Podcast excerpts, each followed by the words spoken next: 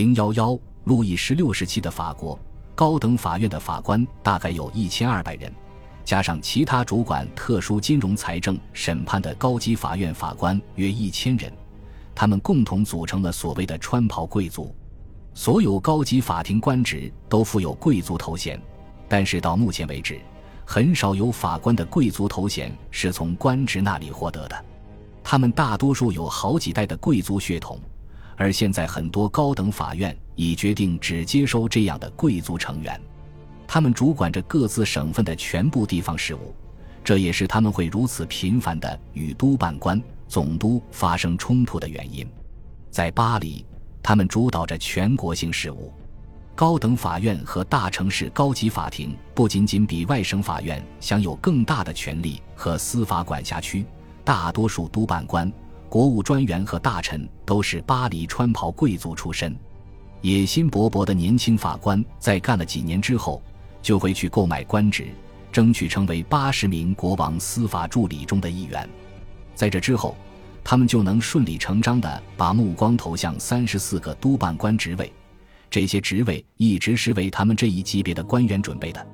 大多数督办官最后当不了内阁大臣，但他们却可以是督办官。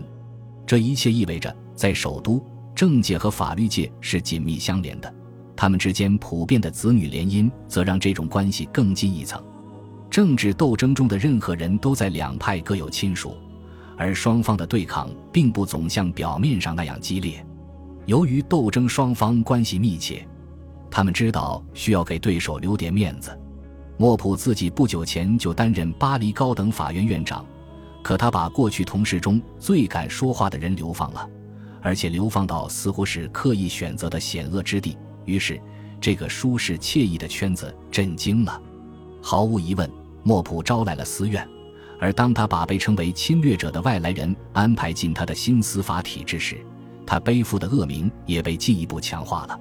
狭小的法律和行政精英圈子控制着王国大多数权力机关，他们并不欢迎新鲜血液，即便是在外省，穿袍贵族的谱系也只会偶尔断线。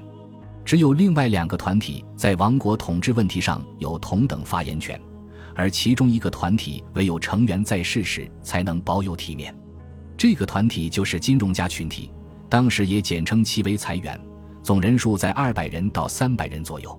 金融家群体掌管着政府的税入和支出，保证政府有钱可花，提供短期贷款，并通过与私人银行和贸易界接洽发放更长期的债券。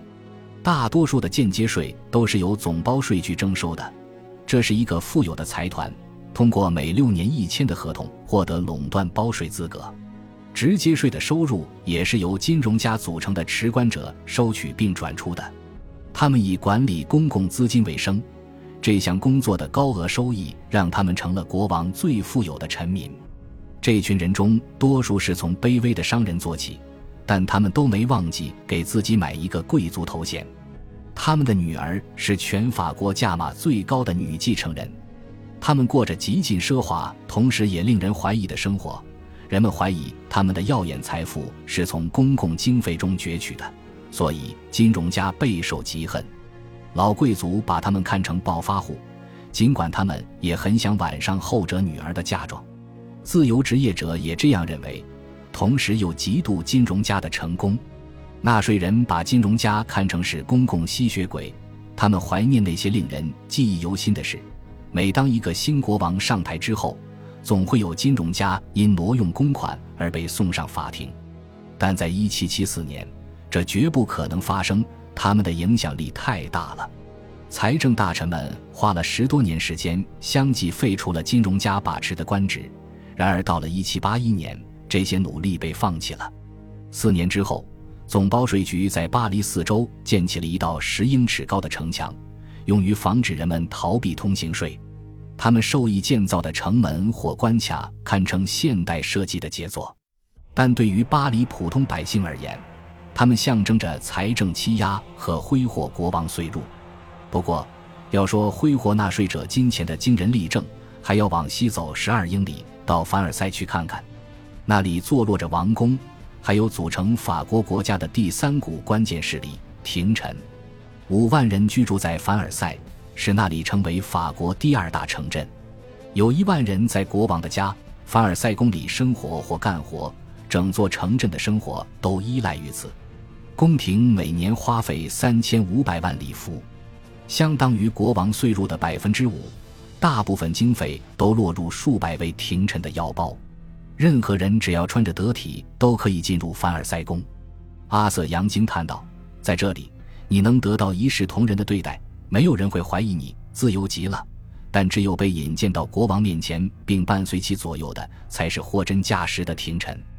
而一个人要成为宫廷贵人，必须提供能将其贵族血统追溯到一千四百年之前的可靠证明。”或者得到特殊照顾才可以，只有不到一千个家庭有此殊荣。大多数人即使拿出证明，也得不到太大好处，因为凡尔赛的生活昂贵到了极点。只有最富有的人才能承担服装、护从、娱乐和凡尔赛、巴黎两地的住宅维护等费用。毕竟，至少要有房子，才能在当地引领时尚生活。能够拿得出这笔钱的人，都是法国无可争议的社会精英，是贵族阶层中的精华，包括公爵、重臣、其他享有高贵头衔的人、王室周围的高级官员、大臣、将军、大主教或王室亲信乃至其同僚等。而即便是这样的人，如果得不到更多的年金、闲职或其他有利可图的国王政令或恩赐的殊荣，也会觉得难以为继。这正是这整套体系的总设计师路易十四的目的。他要把法国的大人物集中起来，使他们围绕在自己身边，这样才能够监控他们。凡是来到凡尔赛的大人物都获得了丰厚的奖赏，同时也被驯服，变得依赖于国王。路易十四唯一拒绝给他们的是只有政府高官才能享有的实权。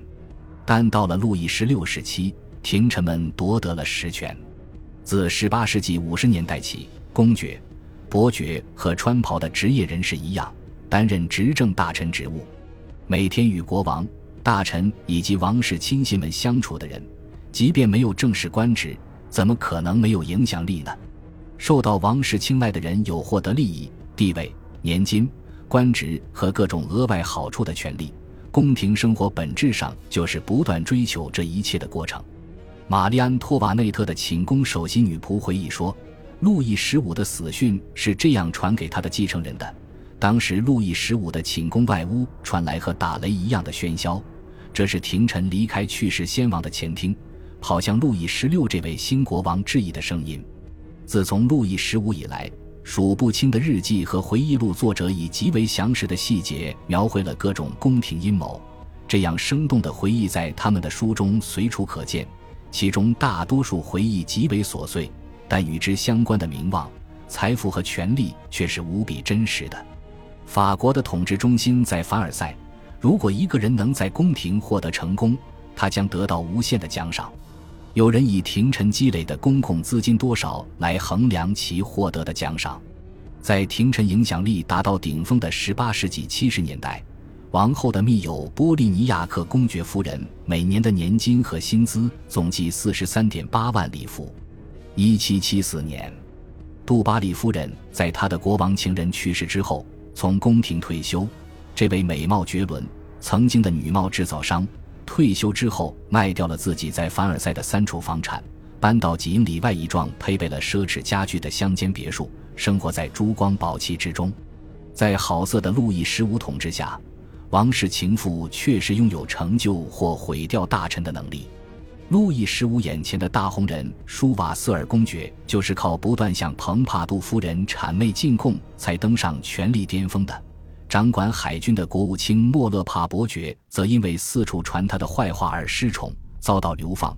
直到1774年，对情妇不感兴趣的新国王即位，才将其赦免，并任命其为首席大臣和顾问。莫勒帕的流放生涯至此才宣告结束。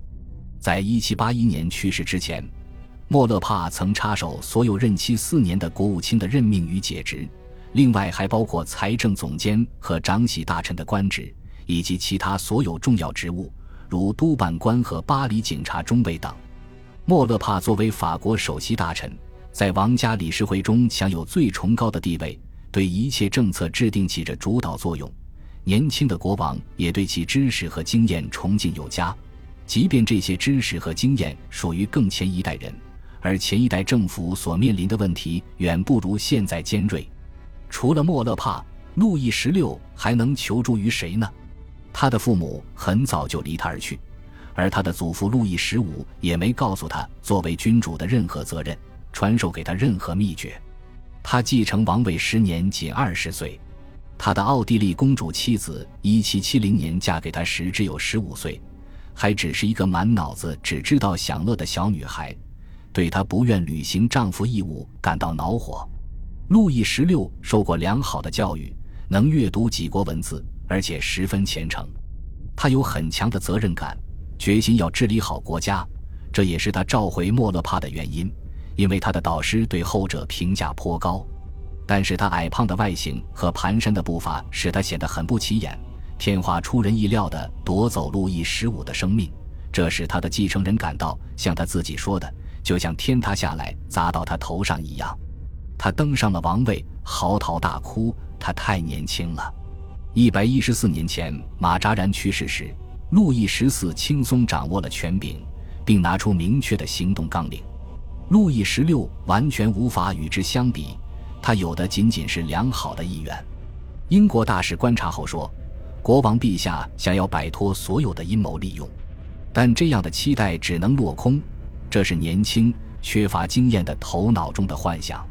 他所登上的王位，远不能使他凌驾于所有阴谋之上，相反，将其置于阴谋中心。若是拥有伟大、卓越的天分作为优势，也许能够粉碎这些阴谋集团。”但我们没有理由相信他有这样的优势。我认为他会成为他们的猎物，发现自己每天越陷越深。恭喜你又听完三集，欢迎点赞、留言、关注主播，主页有更多精彩内容。